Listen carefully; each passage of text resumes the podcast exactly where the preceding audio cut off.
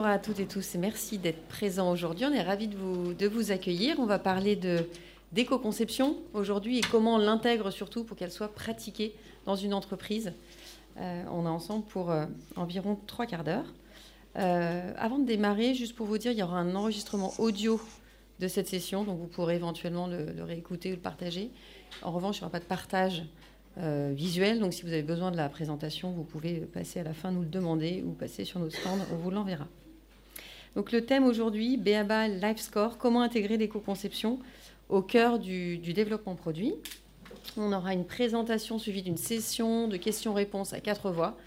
On va donc du coup intervenir. On a la chance d'avoir Béaba euh, qui est venue aujourd'hui avec Adeline, directrice marketing, et Julia qui pilote euh, d'une main euh, de mettre l'éco-conception maintenant chez Béaba. Et puis deux personnes également de Maobi, moi-même, Marion Lapré et Coraline, qui prendra également la parole tout à l'heure. Je vous le disais, on est ensemble pour trois quarts d'heure. On va juste se présenter un peu plus précisément et remettre l'éco-conception dans, son contexte. Et ensuite, on va passer euh, euh, un peu plus de 20 minutes sur justement l'éco-life score et comment BABA l'a mis en œuvre avec succès. On vous a également apporté des produits. Quand ça s'incarne dans les produits, c'est toujours plus, euh, parlant. Et ensuite, bien sûr, une session de questions-réponses. Donc, n'hésitez pas à noter les questions que vous pourriez avoir. On prendra un petit temps sur la fin. Deux mots sur euh, Maobi. Donc, je vous disais, je m'appelle Marion Lapré, je suis cofondatrice de Maobi. Notre mission, c'est de catalyser la transformation éco-responsable des entreprises depuis la stratégie de marque jusqu'à l'éco-conception de l'offre, donc des produits et des services. La particularité que l'on a, c'est qu'on a une, hybridation de, compétences scientifiques et techniques, marketing et d'innovation. Donc, on, accompagne la définition de stratégie RSE et responsabilité sociétale de marque. On est capable de réaliser également des études consommateurs euh, pour comprendre les attentes, les perceptions des consommateurs sur les enjeux d'éco-responsabilité. Également, donc sur le pôle euh, technique et scientifique, la réalisation d'analyses de cycle de vie et l'accompagnement de démarches d'éco-conception, c'est le, thème d'aujourd'hui. Et enfin, euh, une fois qu'on a amélioré l'existence, c'est intéressant de se dire comment est-ce qu'on va plus loin et est-ce qu'on innove et qu'on crée des produits et des services qui vont permettre de décorréler chiffre d'affaires, croissance du chiffre d'affaires et impact sur les matières premières. Donc voilà en quelques mots euh, sur, euh, sur Maobi. Et je vais laisser la parole à Adeline pour présenter Béaba, que vous connaissez peut-être en quelques mots. Bonjour à tous. Alors Béaba, bah, c'est le monde des bébés, puisque c'est une marque qui évolue depuis euh, plus de 30 ans dans la puériculture. Euh, c'est une marque qui est française, qui est née en France, qui est toujours basée en France, puisqu'on est dans l'Ain. Euh, on a, on va dire, allez, 400 produits, hein, grosse masse, dans nos portefeuilles, qui, qui sont relativement variés. Mais celui en général qu'on connaît le plus, qui est notre porte-drapeau, c'est le Baby Cook. Alors on vous en a amené un exemplaire euh, ici pour le visualiser. Donc c'est le robot cuiseur vapeur pour euh, pouvoir faire euh, à manger maison et sain pour, pour les bébés. voilà, donc nous, une large offre et notre objectif, c'est de simplifier la vie des parents en faisant des produits pour la cible 0-3 ans et des produits simples et intelligents, on va dire pour compléter d'un point de vue un peu plus chiffré, le groupe Béaba, c'est euh, trois marques. Euh, on est à peu près 130 collaborateurs euh, pour un chiffre d'affaires d'environ 70 millions d'euros de chiffre d'affaires. On, on est né en France, on a une forte empreinte en France, mais on est aussi très présent à l'international, puisqu'on est à peu près dans 70 pays et on a des présences qui sont soit via des filiales, soit via des distributeurs. Voilà, rapidement. Alors, l'éco-conception, euh, on va remettre un petit peu dans le contexte sur la manière dont les entreprises arrivent à intégrer l'éco-conception dans leur process de, développement d'offres. Où est-ce qu'elles en sont aujourd'hui? Bah, Finalement, il y a différents niveaux d'intégration de l'éco-conception qui vont également dépendre de la maturité de l'entreprise en, en, RSE. Est-ce qu'elle a déjà une stratégie RSE Oui, non. Donc, est-ce qu'elle veut aligner par exemple, son offre produit sur ce qu'elle dit ou sur sa stratégie en RSE Est-ce que son secteur est particulièrement mature également en matière de, RSE ou d'éco-conception? On pense à l'outdoor qui est un peu en avance de face sur, d'autres secteurs. Et enfin, est-ce que c'est les consommateurs sont en attente euh, sur ces sujets-là? Ou est-ce qu'il faut faire de l'éco-conception parce qu'on n'a pas le choix? Ou est-ce que ça va être également vraiment une attente très forte des consommateurs? Et donc, du coup, on a finalement des, niveaux de maturité qui correspondent finalement à une réponse aux différents éléments que je viens de vous, de vous présenter. On a différentes façons d'intégrer l'éco-conception, différents petits pas. C'est parfois difficile de faire des grands pas dans les organisations, notamment les, grosses organisations. Donc aujourd'hui, il y a l'éco-conception qui peut démarrer parfois par les, directions des achats. Est-ce comment on va réussir finalement à réduire, à faire de l'éco-design to cost et réduire des coûts d'achat sur des packaging ou des matières premières? On a parfois également des stratégies de, gamme étendard où, vraiment le marketing va décider euh, pas tout transformer complètement le portefeuille produit, mais plutôt de se dire tiens, je sens qu'il y a une partie de mes cibles qui est sensible, donc je vais développer, je vais commencer un petit pas en développant des gammes éco-conçues. On a également, euh, je dirais, la partie R&D, donc pour les entreprises industrielles qui intègrent la R&D, qui font du développement, de l'innovation et font du développement en interne, et ensuite qui font fabriquer ou qui produisent eux-mêmes. Donc l'approche souvent par, euh, je dirais, la, direction R&D euh, ou, innovation, c'est de travailler euh, une approche matériaux. Comment je vais finalement intégrer des matériaux à plus bas impact environnementaux? C'est une approche, pareil, de bon sens. On, voit qu'effectivement, l'impact d'un produit, ce n'est pas que ses matières, c'est sûr, mais c'est une première approche aussi. Donc on peut avoir ce qu'on a appelé, nous, une intégration incomplète. Ce n'est pas un jugement de valeur, c'est juste qu'on avance par petits pas et certaines organisations, en fonction aussi des motivations euh, des, personnes, voilà, vont commencer en par approche, soit par les coûts, soit comme je viens de le dire, une gamme ou des matériaux.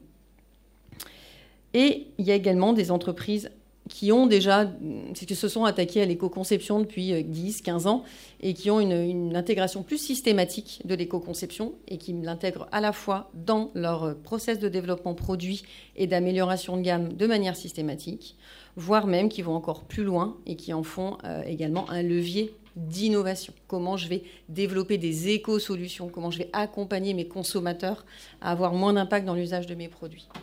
Et donc là, en général, dans ces organisations, donc on peut citer Interface Flore, on peut citer Decathlon, même si ce n'est pas intégré dans 100% des marques passion, ils sont quand même très matures sur ces sujets-là. On peut citer également Ikea, qui vont avoir du coup, de manière euh, très intégrée, avoir un arbitrage environnemental au même titre qu'ils ont un arbitrage technique ou économique dans leur process de développement d'offres. C'est intégré, c'est intégré dans les outils et c'est également partagé dans tous les métiers de l'offre. C'est pas que la R&D qui fait l'offre, c'est pas que le marketing, c'est une équipe autour euh, d'une offre, du développement produit.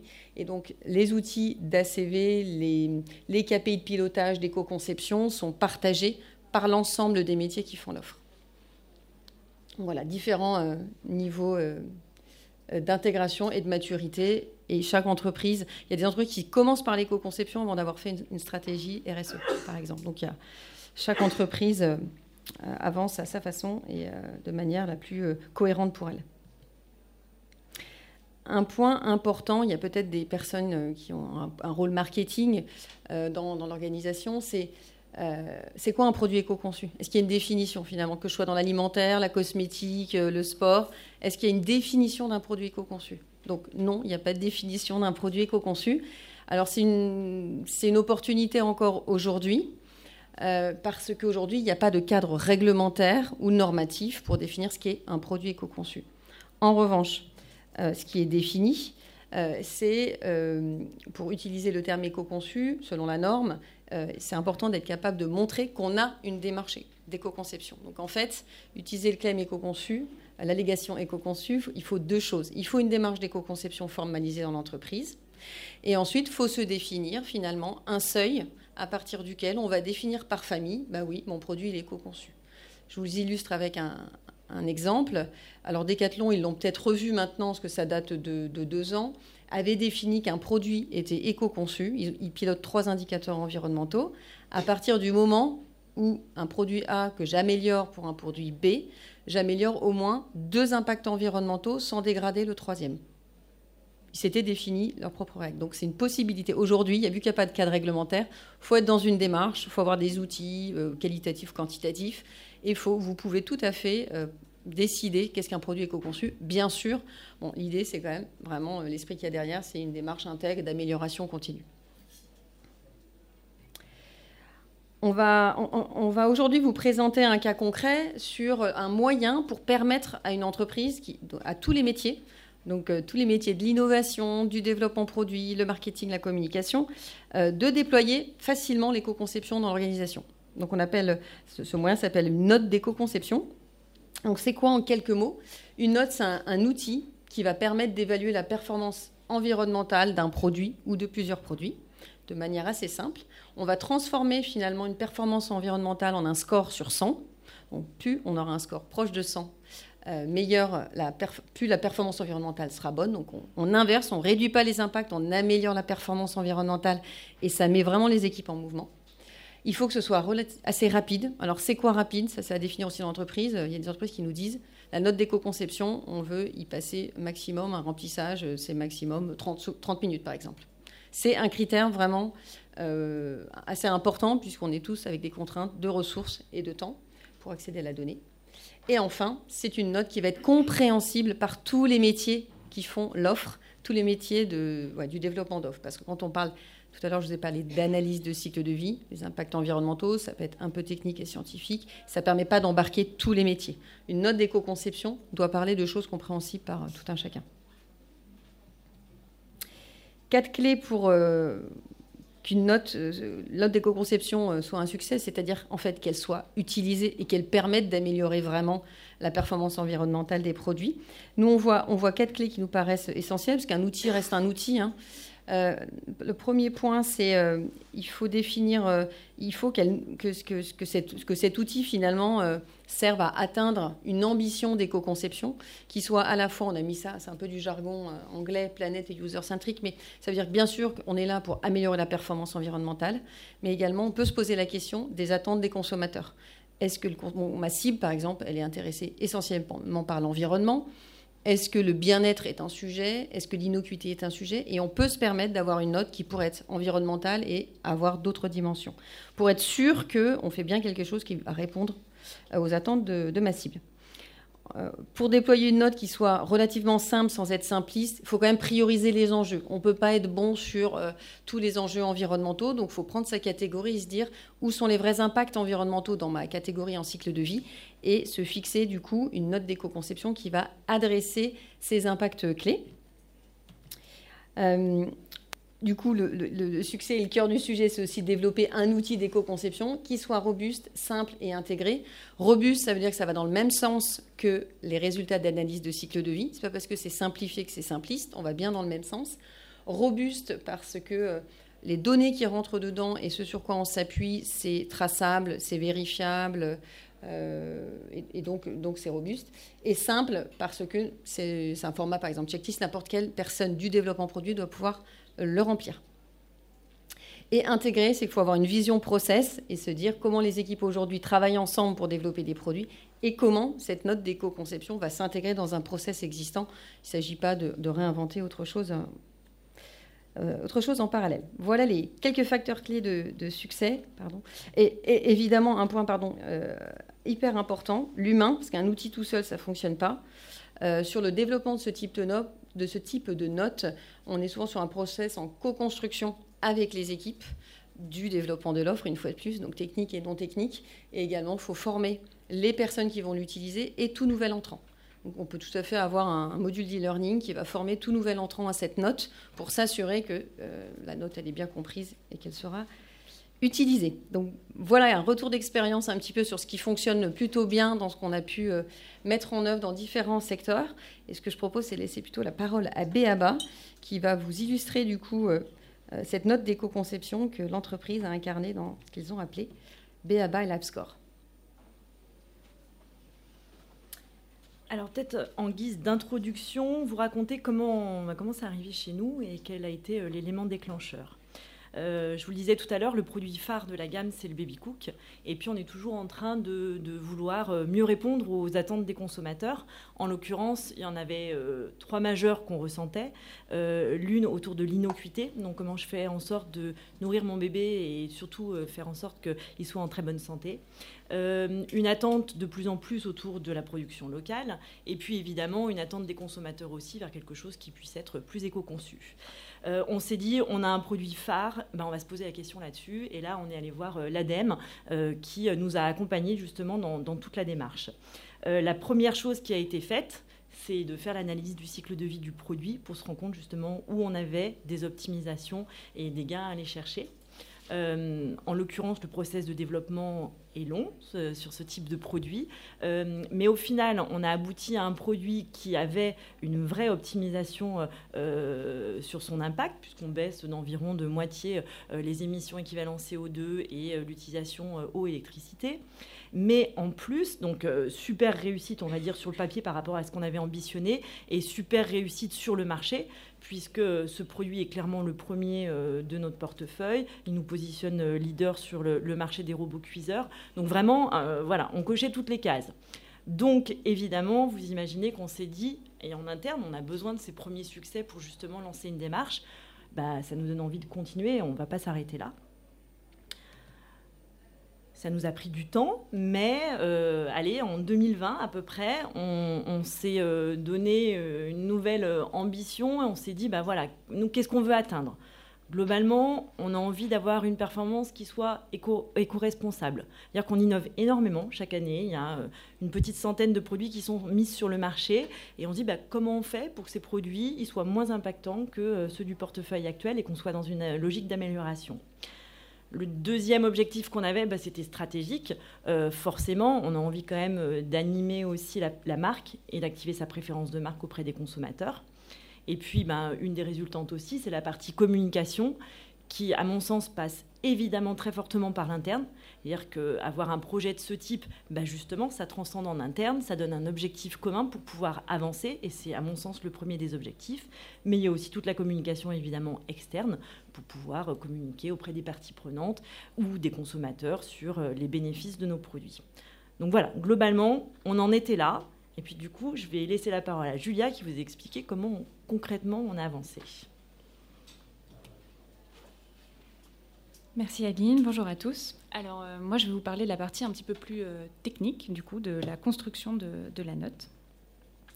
Euh, donc voilà les différentes étapes qu'on a réalisées pour arriver à la fin à notre BABA Life Score. donc au tout début, on a essayé de définir la structure de la note, comment on voulait qu'elle soit construite. Vous verrez un petit peu plus en détail après. On a eu un gros travail euh, de réflexion autour de quels critères étaient pertinents pour nous, justement avec euh, focusé aussi sur les consommateurs. Euh, donc à cet endroit-là, on a utilisé beaucoup d'analyses de cycle de vie sur différents produits clés qui représentaient des produits complètement différents parce que notre portefeuille est très large et il fallait que cette note puisse s'adapter à l'ensemble de nos produits. Donc à partir de ça, on a pu voir où étaient nos impacts et pour pouvoir retenir des critères qui soient adaptés. Et ensuite, euh, on a eu toute la phase de test, donc avec des produits euh, clés pour pouvoir euh, vérifier notre outil. Et puis ensuite, on a formé nos équipes en interne afin que tout le monde puisse utiliser l'outil et se l'approprier. Donc les, équipes qui sont impliquées euh, avec cette notation, c'est euh, évidemment toutes les équipes autour du développement euh, projet, donc marketing, R&D, design, qualité, achat, enfin voilà, toutes les équipes qui sont autour du développement et du process de nos produits ont été impliquées avec cet outil. Et l'utilisation en elle-même de la note qui remplit, qui fait l'évaluation, et ben là, c'est euh, un, triptyque, on va dire, de chef de projet, chef de produit pour remplir.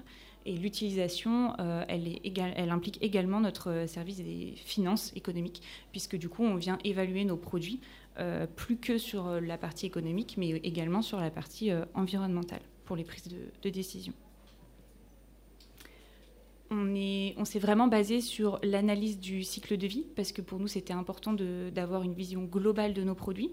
Euh, donc du coup on a choisi euh, trois piliers euh, dans cette note d'éco-conception. L'éco-conception, bien sûr, vous l'aurez compris, on fait que de répéter ce mot. L'innocuité, parce que c'était vraiment quelque chose qui était important pour nos consommateurs aujourd'hui, donc on se devait de le de prendre en compte. Et la partie sourcing responsable. Et donc, grâce à ces trois piliers, on couvre en fait l'ensemble du cycle de vie de nos produits. La structure de la note. Alors, on rentre dans le vif du sujet. Aujourd'hui, euh, on a donc la première ligne que vous voyez, c'est notre développement euh, process. Euh, notre note d'éco-conception, elle est en deux temps. C'est-à-dire qu'on va avoir une première partie euh, simplifiées au maximum avec juste une checklist. Euh, on répond à des questions donc liées à nos critères qu'on a retenus et qui vont nous permettre de pouvoir évaluer des concepts en fait dès les phases amont de ce que nous on appelle pré-projet et de pouvoir du coup s'orienter vers des choses qui seraient plus éco-responsables dès le début en amont. Et ensuite, on a une deuxième partie de la note. Donc cette première partie, elle est sur 50 points. Et ensuite, la deuxième partie, elle intègre des résultats d'analyse de cycle de vie. Parce que pour nous, c'est hyper important d'avoir un outil vraiment robuste, scientifique, qui est basé sur la méthode aujourd'hui qui permet euh, d'évaluer euh, l'impact environnemental des, produits, euh, qui est aussi international. Et donc voilà, on a choisi d'intégrer des résultats d'impact de cycle de vie pour vraiment consolider cette note. Et donc ça, ça, intervient à partir du moment où on commence à avoir un, produit, des prototypes, euh, où on a une BOM qui est un petit peu plus complète. Et puis on l'itère en général en, deux fois, euh, une fois que le produit est complètement industrialisé, pour vraiment euh, valider la note finale. Donc, comme on le disait tout à l'heure, c'est hyper important d'emmener toutes les équipes avec nous. donc, pour ça, on a formé nos parties prenantes du développement produit. Alors, on a fait une demi-journée euh, avec toutes les équipes RD, réglementaire, design, marketing, achat, sur vraiment l'outil et comment le remplir, euh, voilà, pour que toutes les questions puissent émerger. Et à la suite de ça, on a fait également des petites améliorations, bien évidemment, hein, parce que c'est un outil qui, qui n'est pas figé, qui va encore évoluer, je pense, euh, avec le temps, parce que les réglementations vont sûrement évoluer, on va s'améliorer, donc on est vraiment dans de l'amélioration continue. Donc, l'outil n'est pas figé. Et puis ensuite, on a fait également une demi-journée de formation à l'analyse de cycle de vie. Euh, donc là, c'était plus avec les, euh, les équipes techniques, RD et design, euh, pour que justement, via cet outil, on puisse évaluer les préconcepts, les concepts au maximum avec cet outil. Aline, je te laisse la main pour conclure. Euh, donc cette démarche, elle est, finalement assez récente chez nous. Euh, pour vous donner un peu de, points de où on en est. Euh, globalement, on l'a vu, on a des, des, portefeuilles qui sont très larges, donc on va évoluer un produit type par catégorie pour avoir une note par segment, enfin par catégorie. Ensuite, 100% des nouveaux produits qu'on va mettre sur le marché, pour le coup, sont évalués avec la note d'éco-conception. Globalement, on en est là.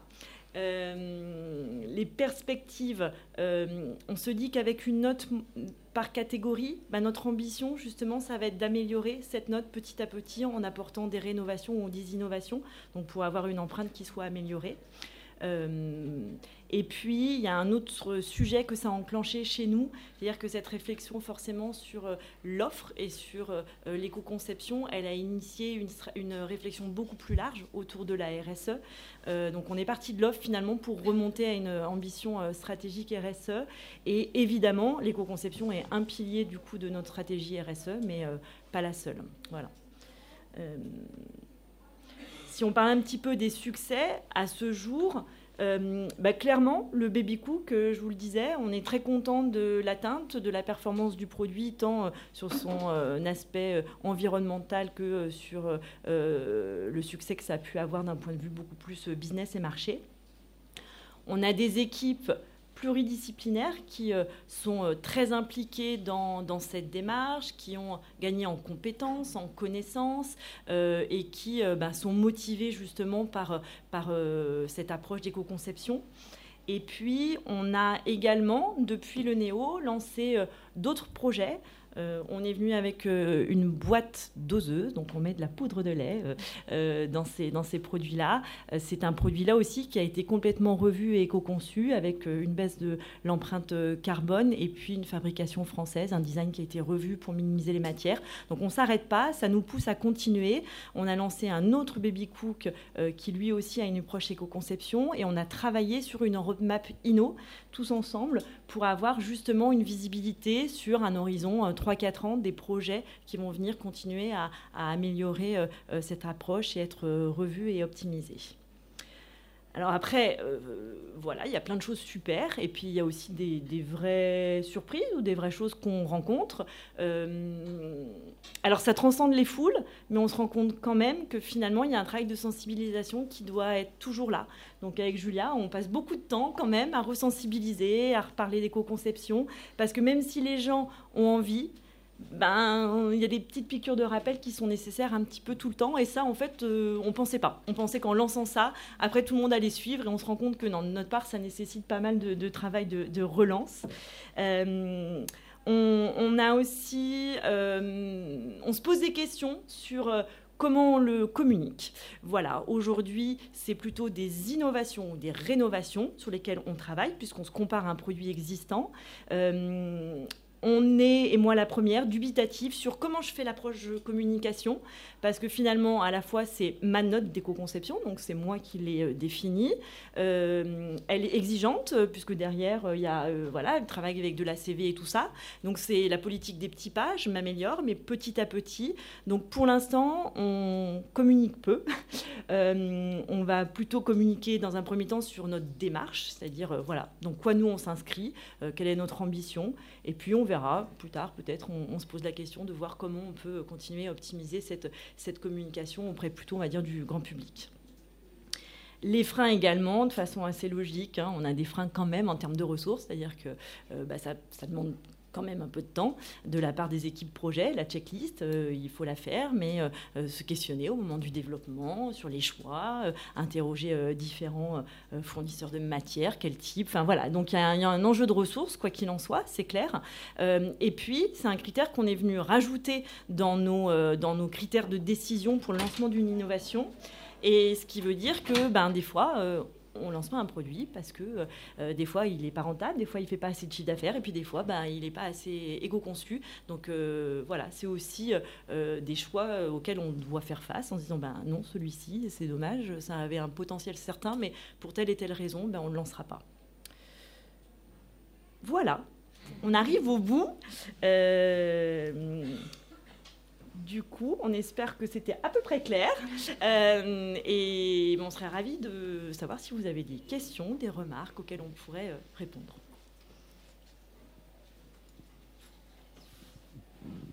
Déjà, bravo pour euh, l'initiative. c'est j'ai une question. Donc déjà, euh, combien de temps ça vous a pris pour mettre en place en fait toute, cette démarche euh, en interne et, pour développer euh, ce score et, le, rendre opérationnel? Alors, vraiment, il y a beaucoup de temps mort en fait dans ce genre de, très honnêtement, hein, de, dans, ce genre d'approche, parce que finalement, ça vient quand même en plus de tout ce qu'on fait au quotidien. je pense que Julia, tu as commencé avec moi il y a deux ans à peu près? Je veux dire un an et demi. Un an et demi, voilà. Voilà, donc euh, là, ça fait un an et demi qu'on a initié la démarche. On en est avec euh, une note qui est en place, euh, qui va finir de permettre d'évaluer l'ensemble des innovations sur lesquelles on travaille. Voilà, donc une année et demie. Voilà, mais avec le process de travail, je veux dire, avec ça en plus du reste, quoi. pardon. oui, bravo. en effet, à aucun moment on n'a parlé de la partie prenante fournisseur quand on est distributeur et qu'on n'est pas fabricant de nos produits, comment on fait l'éco-conception Vas-y. Je vais répondre à celle-là. Euh, du coup, euh, en fait, on conçoit quand même, nous, nos produits en interne. Donc, en fait, euh, on fait le design de nos produits. On a des équipes RD qui travaillent. Donc, en fait, on a toute la euh, BOM, on appelle ça nous, mais fiche technique de nos produits avec les matières, les quantités, les poids, etc. Donc nous, ça nous permet en fait d'avoir toutes les informations en main pour répondre à la checklist, pour faire l'analyse de cycle de vie. Et ensuite, eh ben, oui, il y a une grosse partie de collecte des informations auprès des fournisseurs pour aller dans le détail de l'analyse de cycle de vie. Et, et, là, on compte vraiment sur leur soutien à chaque fois pour nous collecter les informations. Et, et c'est vrai qu'on est en train de l'intégrer dans nos processus pour, euh, pour les forcer, en fait, euh, tout simplement à nous, à nous donner les informations. Je peux peut-être rajouter euh, quelques, éléments. Effectivement, il y a des industriels qui, conçoivent et qui produisent. BABA est un peu entre les deux. Ils conçoivent, ils font produire. Et les distributeurs qui ne produisent pas du tout. Pour autant, les distributeurs, via les cahiers des charges, peuvent quand même influencer, ont un vrai levier sur un, le référencement, quel produit je choisis, quel fournisseur, et deux, euh, orienter éventuellement des cahiers des charges. Donc aujourd'hui, euh, ce type de score, on appelle ça Eco-Design score, euh, Scorecard ou note d'éco-conception, qui s'incarne sur la phase visible de l'iceberg dans des auto-labels, donc le Home Index, le Sourire au Monde de Cultura qui vient de sortir, Euh, voilà, c'est les deux qui, me viennent à l'esprit. Donc en tant que distributeur, on est aussi sur un, univers de conception, j'appelle un univers de conception, c'est-à-dire une variété de produits extrêmement diverses. Bon là, BABA, il y a effectivement du plastique, de l'électronique, des produits électriques, mais il y a aussi du textile. Donc il y a une diversité quand même assez large. Les distributeurs, ça peut être encore beaucoup plus large. Euh, l'éco-conception peut se mettre en place avec une note d'éco-conception. Et sur la question de la collecte de la donnée, c'est sûr qu'au bout d'un moment, euh, on ne peut pas faire d'éco-conception sans connaître euh, la nomenclature de ces produits. Donc on peut faire euh, une, première page, je dirais, avec une note relativement simple, où on va quand même être capable de se dire quel est mon matériau principal de mon produit. Est-ce que c'est plutôt un plastique, plutôt du métal? Je dirais que ça c'est quand même la base. Mais petit à petit, plus on, veut s'améliorer, plus il faut avoir une connaissance bah, des ingrédients si je parle d'éco-conception, si vous voulez, en agroalimentaire, ou de la bill of material, enfin de la nomenclature, c'est certain que c'est un incontournable. Hein. Donc la collecte de données est un sujet. Mm.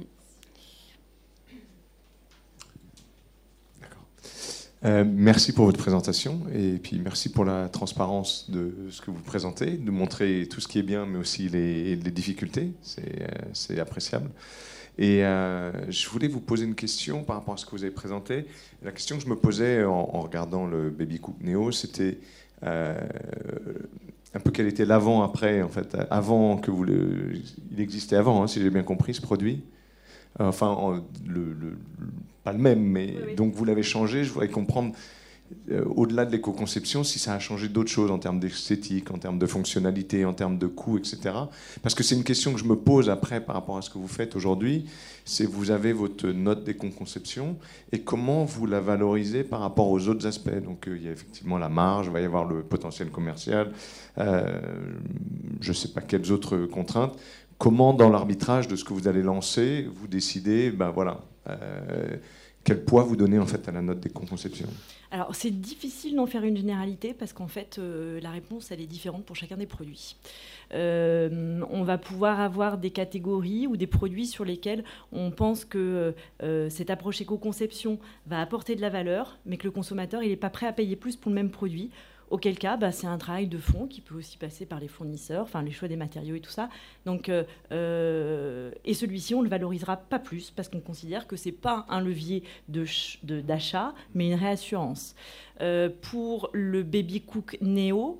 Euh, alors, dans la note d'éco-conception, il y a aussi euh, différentes choses qui rentrent en compte. Il y a effectivement l'impact CO2, on va dire, ou équivalent CO2, mais il y a aussi un choix sur l'innocuité, ce qui impacte les matériaux, et la production. pour ce produit-là, on a choisi de faire une fabrication française et d'aller sur des matériaux nobles, type verre et inox. En l'occurrence, c'est des produits qui sont plus coûteux et on a considéré que pour ce produit-là, le consommateur, il serait prêt à les mettre plus cher. Euh, et du coup, il est plus valorisé sur le marché. Donc voilà, il n'y a pas de réponse unique. Et euh, chaque stratégie produit, voire catégorielle, euh, on se pose la question. Et c'est un des critères complémentaires de décision, mais, mais qui a un, poids, comme parfois, il y a un chiffre d'affaires qui est très élevé sur un produit et puis un peu moins sur l'autre. Donc on pondère à chaque fois.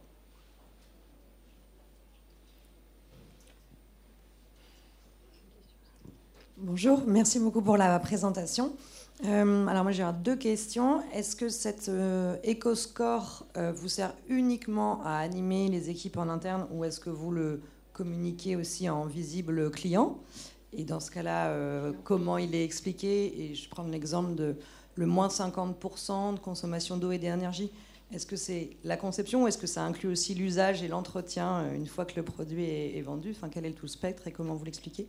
Et puis en fait, en rebond avec la question de monsieur, euh, est-ce que vous avez renoncé à certaines fonctionnalités? Parce que l'éco-conception, ça peut aussi être euh, du renoncement sur le produit dans cette démarche.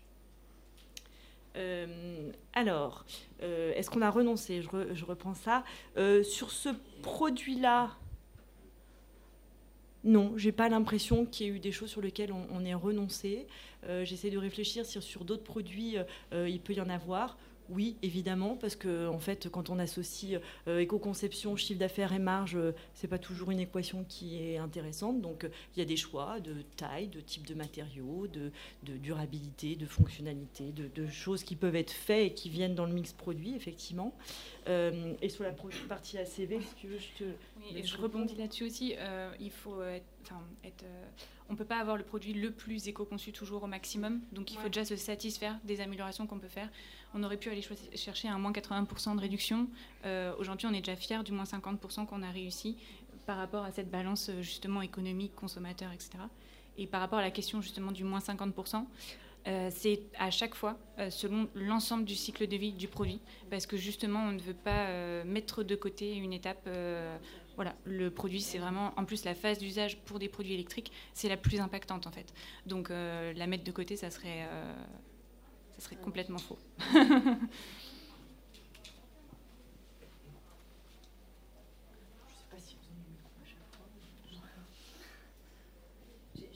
rajouter quelque chose sur la valorisation Parce que vous avez parlé de la valorisation. Donc là, on voit bien qu'il y a juste des allégations chiffrées, sourcées. Donc, euh, mais ce n'est pas la promesse numéro un du produit, c'est derrière pour les consommateurs. C'est-à-dire que ce n'est pas partie de l'acte d'achat. C'est pas pour la prise de décision. Par contre, voilà, la marque a trouvé que c'était un support de promesse additionnel qui était intéressant. Et après, est-ce qu'il y a, euh, peut-être complété, est-ce que vous avez deux cibles, les clients et les consommateurs oui. Donc, est-ce que vous communiquez différemment sur l'éco-life score pour les distributeurs d'une part et les consommateurs d'autre part? Parce que je pense que le cadre réglementaire étant très différent, est-ce que vous avez une euh, stratégie? Alors, pour l'instant, encore une fois, on en est au début de notre process de communication. Donc euh, voilà, la démarche est assez récente, donc euh, ça se met en place. Euh, effectivement, c'est pas une promesse majeure l'éco-conception, donc elle est jouée en réassurance auprès d'un discours consommateur. Euh, sur nos parties prenantes ou sur nos clients, on a une approche qui va être euh, de valoriser cette démarche et du coup bah, un petit peu plus technique, parce qu'un consommateur aura sûrement pas le temps de lire ou d'acheter de, en linéaire. donc oui, on veut aussi les accompagner pour montrer un point qui nous semble vraiment important chez Beaba, c'est la robustesse de la démarche dans laquelle on s'inscrit. C'est-à-dire que voilà, on peut avoir des produits qui sont euh, mieux disants parce que euh, encre végétale, parce que carton recyclé, parce que plein de choses. Euh, nous, en fait, on a envie vraiment que ça s'inscrit dans un, cycle de vie complet, avec vraiment un impact CO2 par rapport à un référent. Donc voilà, ça nécessite de l'explication, ce qui rend la communication grand public un peu plus compliquée. oui, pardon, c'est bon. Merci beaucoup pour la présentation. C'est hyper intéressant d'avoir des cas concrets. Euh, j'avais juste une petite question, parce que j'ai bien compris que vous aviez des produits hyper différents. Donc, euh, quand vous avez conçu la checklist, euh, ça n'a pas dû être simple de choisir les bons critères. Et donc, juste pour bien comprendre, est-ce que finalement, in fine, votre, votre score, il est le même, quelle que soit la catégorie de produit, ou à l'intérieur quand même des checklists, vous avez des, des points qui diffèrent d'une catégorie à une autre? Alors, Coraline, n'hésite pas si tu as envie de rebondir.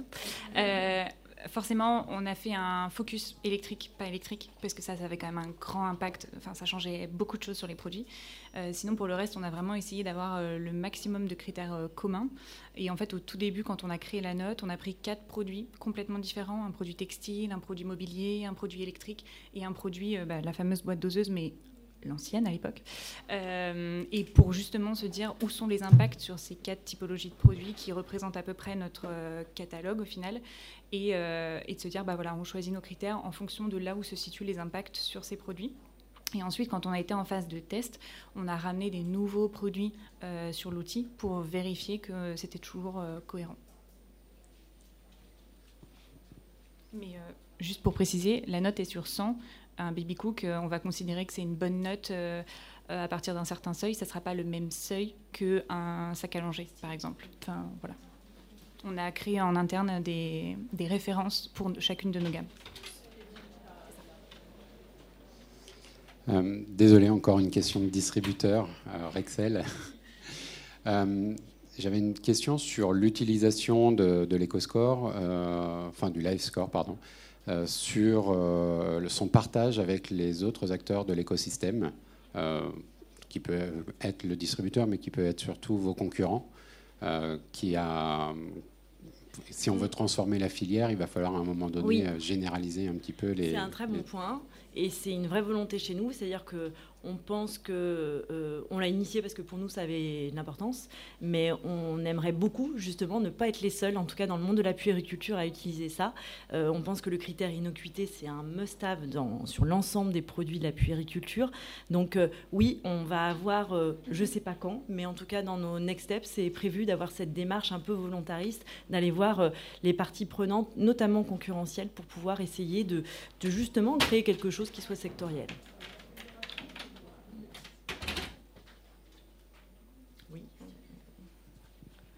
Bonjour. Euh, déjà, merci et bravo pour votre présentation. C'était à la fois très clair et très inspirant. Alors moi, je suis un de vos, de vos, concurrents. Hein. Pas, pas, absolument frontal, mais euh, je travaille chez MAM. D'accord. Hein. Donc, euh, je rebondis eh ben, sur la question précédente. Hein, la coopétition, ça peut être effectivement un, concept tout à fait intéressant et, ça m'intéresserait de pouvoir éventuellement à l'avenir en discuter avec vous. Moi, j'ai deux questions. Une question très, une question très simple et une question un peu plus ouverte. Euh, la première question, c'est est-ce que vous définissez dans votre approche un seuil d'éco-conception à partir duquel vous dites en deçà de ce seuil, on ne lancera pas? Première question. Et deuxième question, il y a eu déjà un débat autour de la communication, et en particulier la, communication grand public, alors je comprends que vous êtes dans une phase de, réflexion euh, et de transition par rapport à ça, parce que c'est compliqué.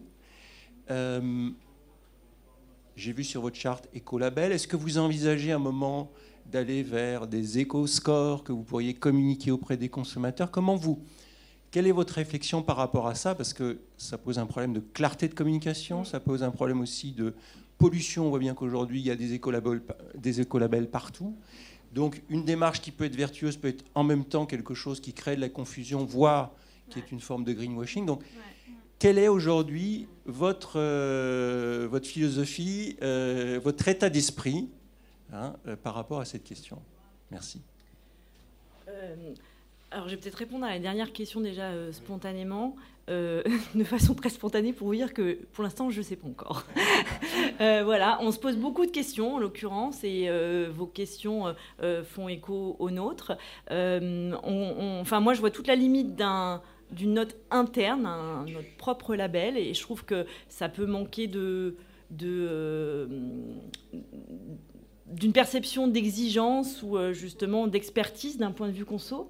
Et euh, voilà, je suis pas hyper euh, en faveur de ça.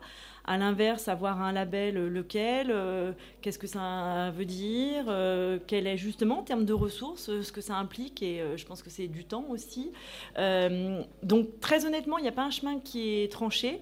Ce qu'on se dit pour l'instant, c'est qu'on va valoriser notre approche. Euh, voilà, on va valoriser quand on a des produits et donc des preuves du factuel en mettant en avant un produit qui va euh, justement être mieux disant que, que son équivalence actuelle. Euh, mais je ne suis pas capable de trancher à date sur la façon d'avancer sur, sur cette communication. voilà, donc je ne suis pas encore mûre, moi, sur ce, sur ce sujet-là. Peut-être compléter avec pardon, peut-être compléter avec d'autres d'autres tours de clients qui se posent la question et puis du coup l'avis de Maobi sur ça. En fait, en gros, euh, l'objectif in fine, c'est l'affichage environnemental. C'est-à-dire qu'on aura des méthodologies, des cadres qui seront les mêmes pour tous les acteurs. Euh, il y aura les outils, les bases de données disponibles gratuitement. Et comme ça, il n'y aura plus de débat sur comment on communique aux consommateurs. Ça, c'est le monde idéal. Et à l'échelle de l'Europe, ça se négocie à 27. Après, il y a la France. Et donc, du coup, malheureusement, ça prend du temps. Donc, quand je suis une entreprise sur un monosecteur, je fais que de l'électronique et de l'électrique grand public. Je peux pousser, faire du lobby positif pour que cet affichage environnemental sorte et me préparer. Donc, ça, c'est bien. Quand je suis un distributeur ou même un industriel ou un peu entre les deux pour BABA qui conçoit euh, mais ne fabrique pas, bah, je peux être sur plein de catégories différentes, donc des référentiels différents. Un peu de textile, un peu d'électronique grand public euh, et un peu de, plasturgie, par exemple. Et donc, du coup, je n'ai pas une catégorie de produits et l'affichage environnemental qui est prêt à être déroulé sur toutes mes catégories. Donc, je trouve que euh, un éco-score bien fait, c'est-à-dire qui va... Là, on intègre quand même de la CV dedans, on est sur les vrais enjeux en cycle de vie on est, c'est robuste et, c'est pas juste euh, voilà, une marque. Je, pense que c'est une manière euh, de, valoriser, de se mettre en mouvement déjà, parce que ça anime l'interne, et de valoriser quand même ce que l'on fait en attendant que le, l'affichage environnemental soit dispo pour tout le monde. Donc c'est pas l'idéal, mais bon, le monde n'est pas idéal. Et donc sur le marché, il faut quand même rester visible. Et je trouve que ça anime l'interne et ça, ça, permet également de le valoriser. Donc je trouve que c'est finalement un moyen assez, assez intéressant. Voilà, ce point de vue. Et les distributeurs qui sont multigames, ils n'ont pas le choix aujourd'hui parce que rien n'est prêt dans, tout, dans toutes les catégories. Donc, encore d'autres questions? Bonjour, merci beaucoup. Euh, je suis complètement béotienne sur le sujet et en plus je viens de l'agroalimentaire, donc euh, c'est un vrai plongeon, donc c'était très clair. Je trouvais ça très inspirant. Euh, les questions que je me posais, c'est le, lien entre cela et notamment pour le consommateur sur cette question, sur cet indice de durabilité, voire de réparabilité. comment est-ce qu'on arrive à créer ce, cette connexion Et le deuxième point, puisque vous parlez d'analyse du cycle de vie sur l'ensemble du cycle de vie, c'est quand même un, produit qui est absolument iconique, sur lequel il y a par définition du renouvellement de génération, voire peut-être de la seconde main, jusqu'où vous, êtes, vous allez dans cette circularité-là. Alors, euh, la première question, c'était quoi déjà? J'ai oublié. Bon, j'ai attaqué par la deuxième. Ah oui, alors, alors l'indice de durabilité, pour le moment, nous, on n'a pas de référentiel sur aucun de nos produits. En fait, euh, il n'y a que 10 produits, si je ne me trompe pas, euh, qui ont des référentiels. Et donc aujourd'hui, on ne sait pas quand est-ce que ça sera euh, notre tour. par contre, néanmoins, on s'est intéressé à la structure de l'indice de, de durabilité et on s'en inspire, enfin, on s'en est clairement inspiré aussi pour notre note d'éco-conception sur ces enjeux-là. Du coup, la communication qu'on fait, elle est essentiellement sur des résultats d'analyse de cycle de vie, parce qu'en fait, on s'est dit, ça, c'est scientifique. On compare deux produits à fonction équivalente. Euh, voilà, on est vraiment sur la communication la plus robuste qu'on peut fournir euh, aux consommateurs. Elle n'est pas forcément évidente à, comprendre, par contre, mais voilà. Et la deuxième question, c'était... Peut-être le cadre de cette com, c'est une norme. Il y a aujourd'hui une norme qui permet aux entreprises, sur la base de résultats factuels d'analyse de cycle de vie, d'un produit A versus une référence, de communiquer dessus. C'est la norme ISO 14021 la deuxième question, c'était... Ah oui, et eh ben du coup on se place dans le pire euh, mais euh, de une seule utilisation. Parce qu'en fait, plus le produit va avoir une durée de vie longue, plus ses impacts vont être euh, réduits par rapport à sa production, les matières premières, etc. Et donc nous, on part du principe aujourd'hui qu'on s'appuie sur la garantie. Donc si le produit a une garantie étendue à 5 ans, par exemple, comme c'est le cas sur certains de nos produits, bah, dans ce cas-là, on prend une durée de vie de 5 ans avec une utilisation, etc. Et on se compare à un produit sur cette même durée. À chaque fois, vraiment, on a vraiment les mêmes fonctions. Euh, et quand on est sur des produits où les garanties ne sont pas étendues, et eh ben on part du principe que c'est une utilisation de deux ans. Euh, et on se compare voilà, de la même manière aux mêmes produits sur la même durée de vie. Euh.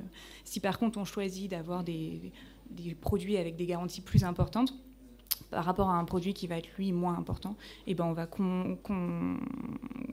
compenser les deux avec l'unité fonctionnelle de l'analyse de cycle de vie. Je vais peut-être trop dans le technique là.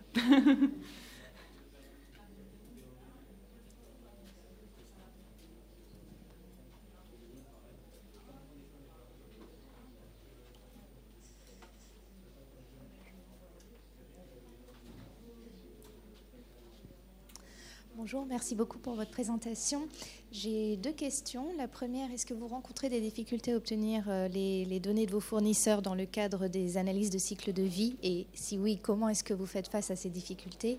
La seconde, quel a été ou quel est le soutien ou au contraire la réticence du département marketing euh, dans, dans, dans ce projet? Parce que euh, c'est souvent une, question quand on parle, quand on parle d'éco-score et d'éco-conception. Merci. Alors, je réponds qu'à la première parce qu'après la directrice marketing pourra vachement mieux vous en parler. Euh, mais concernant la première, euh, bah, c'est la phase qui prend le plus de temps en fait, hein, d'obtenir les informations du fournisseur. Donc nous, on a déjà tout par rapport au produit. Donc en fait, ce qui nous manque, c'est surtout ses approvisionnements, euh, savoir lui où est-ce qu'il a choisi d'aller approvisionner la matière qu'on lui a demandé. Et ça, c'est de la relance, de la relance, de la relance et de la relance. voilà. Et alors sur la partie, est-ce que le marketing est partie prenante? Un grand oui, euh, parce que déjà le marketing, il, fait plein de choses avec surtout plein d'autres gens en interne, les achats, la R&D, la qualité, le design, enfin voilà. on est une brique de ça, mais en interne, on était, des archi convaincus. mes équipes, moi, les équipes aussi des, des, des, projets produits, développement. Donc voilà, et je pense qu'effectivement, c'est important quand on a des... Enfin, c'est sûr que l'équipe de développement, elle est multiservicielle. Quand il y a des gens qui sont bloquants, c'est moins simple. Euh, voilà. Et c'est aussi ce qu'on disait, c'est que nous, ça, a vraiment lancé une dynamique positive, mais pour autant, on est conscient du fait que voilà, c'est plein de petites piqûres de rappel qu'il faut faire euh, tout le temps. Donc, euh, ça nécessite beaucoup d'engagement en interne, effectivement.